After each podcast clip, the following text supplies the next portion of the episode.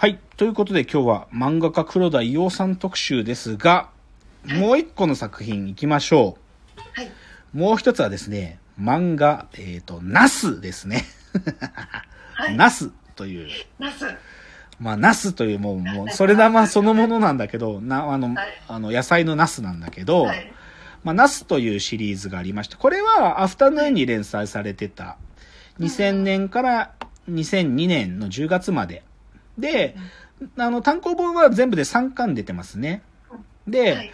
これシンプルに別に、なんていうか、物語っていうか、つながりがある物語じゃなくて、うん作中にただナスが出てくる。それだけが唯一の共通項だよね。ナスの料理だとかナスが出てくるんだけど、それが出てくるオムニバスの短編集。で、まあ舞台はいろいろだよね。本当に田舎だとか都会だとか。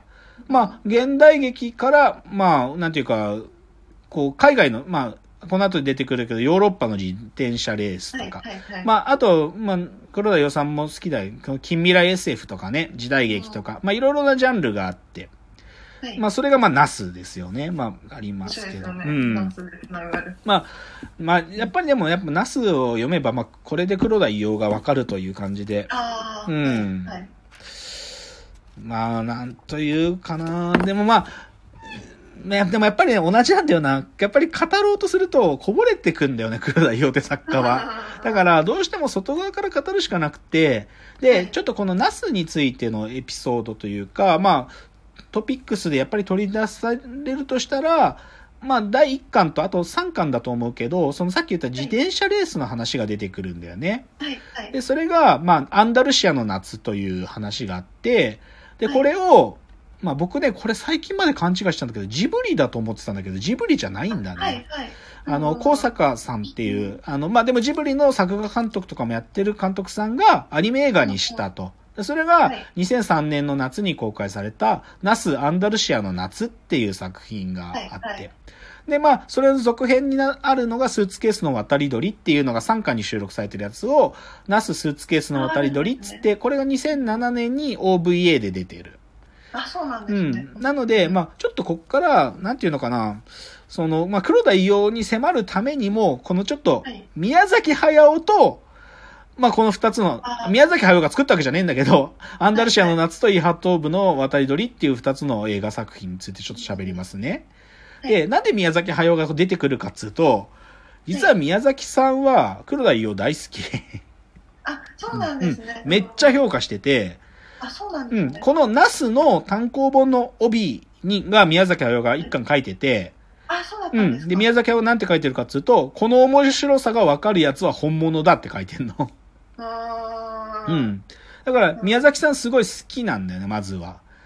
で、かつ、まあ、宮崎さんだけじゃなくて、ジブリスタッフたちが、この黒田伊代っていう人をみんな好きで、うんで、高坂さん、あの、さっきのアンダルシアの夏の監督をやる高坂喜太郎さんは、なまあ、ジブリで、この、スタッフたちがナスを読んでるのを見たらしいんだよね。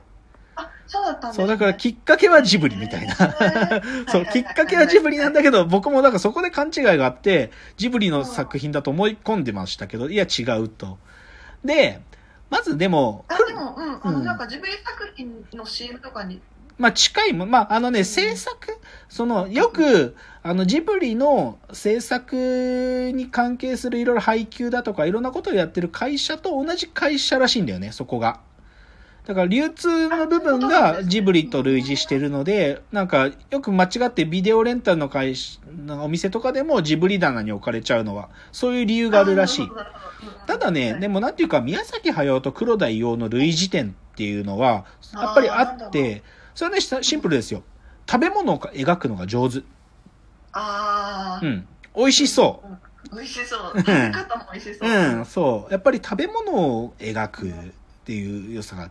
あと、やっぱり宮崎さんも自転車レース好きなんです。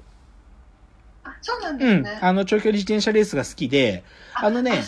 ううんうんん。もののけ姫のドキュメンタリー DVD でね、はいはいはいあのー実際にね、ジブリの社員たちが、宮崎さんのね、確かね、えーっと、や、長野か山梨のところにある、その別荘までみんなで自転車で行くツールドなんとかとかいうのをジブリスタッフでやってたりもするのよ。はい。だから、まあ、ジブリてか、まあ、宮崎さんも自転車好きって、まあ、黒田伊代さんは自転車すごいお好きだから、この物語の中でも出てくるし、たびたび自転車についてのエッセイ漫画とかも出てくるんだけど、だからまあ、そういうのもあって、で、高坂さんによって作られたのが、この、ナス・アンダルシアの夏とナス・イーハトーブの渡り鳥と。うんまあ、だまあ、そうだな。でも、なんつうのかな。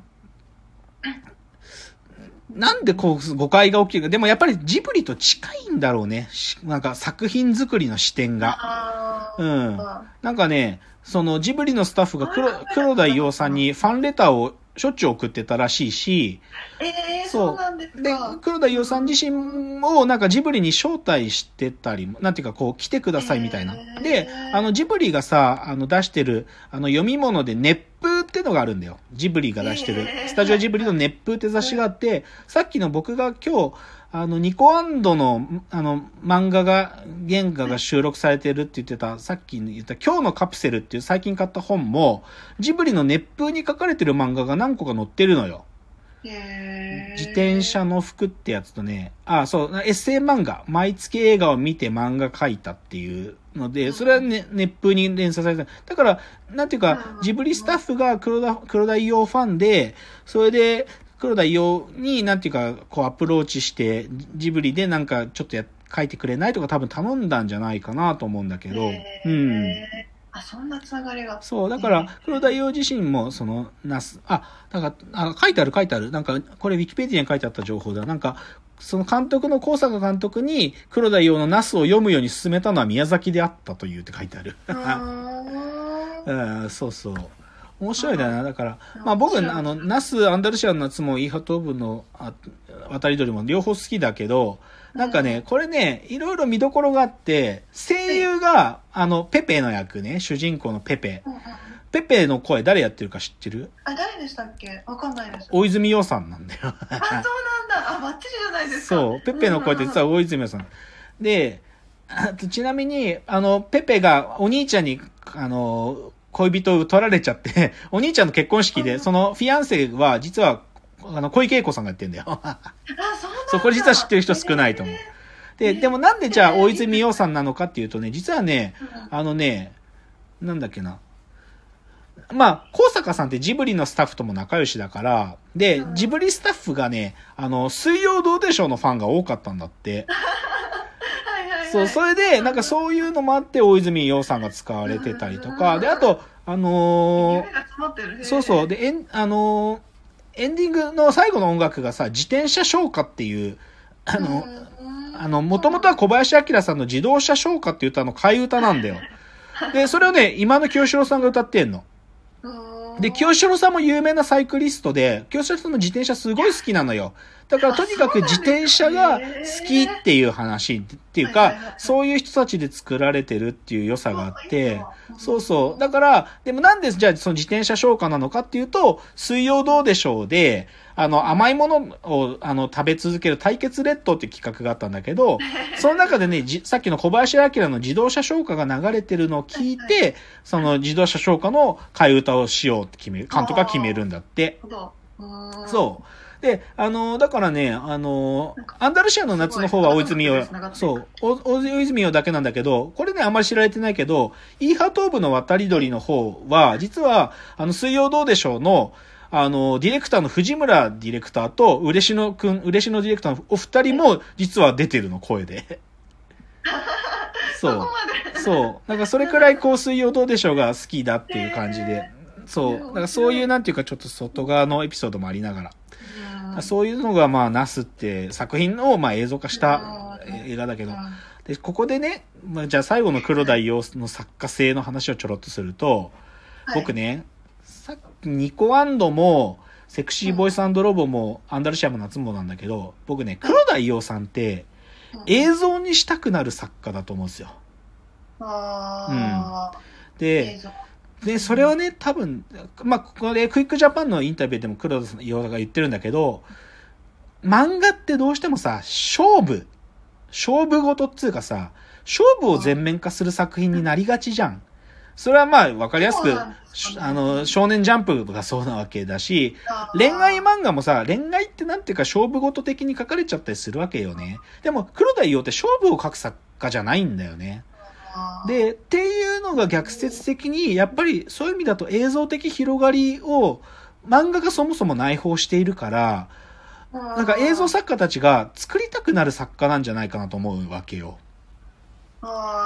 でそれでねあそうそう。でそれをどっちかというとまあきっかけで僕だからね実は僕のミノラさんからちょっとリクエストがあってはい僕がいつか映画を作りたいですとたびたびこのラジオの中で言ってんだけど実はその一つはい構想の一つは黒田伊代原作のものを映画にするということなんですよ。